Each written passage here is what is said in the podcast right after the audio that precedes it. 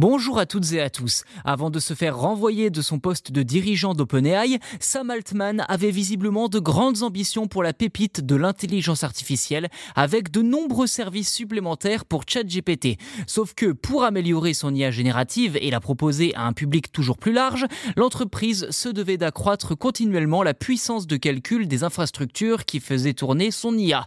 Pour cela, il faut les meilleures puces du marché produites actuellement et pour la plupart par Nvidia. Sauf que tous les grands acteurs de la tech veulent se les procurer. Ainsi, face aux difficultés d'approvisionnement que connaît le monde de la tech depuis le Covid, même si la situation s'est améliorée depuis 2022, on apprenait récemment qu'OpenAI réfléchissait à produire ses propres puces.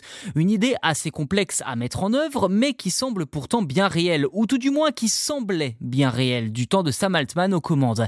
D'après plusieurs sources, ce dernier travaillait depuis des mois sur la création d'une nouvelle société spécialisée dans les puces IA, capable de concurrencer Nvidia, connue aujourd'hui sous le nom de code Tigris.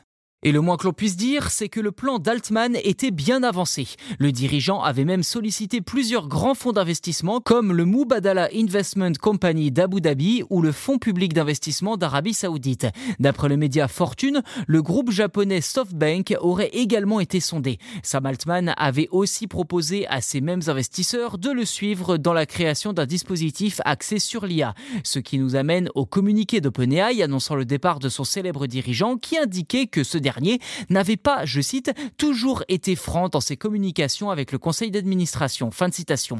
On tient peut-être là l'une des explications du départ surprise de Sam Altman, même s'il faut préciser que l'entreprise a tout fait pour le faire revenir seulement quelques heures après l'avoir viré. Aujourd'hui, certaines rumeurs prédisent que Sam Altman aimerait continuer ce projet pour concurrencer Nvidia, mais de son côté en solitaire.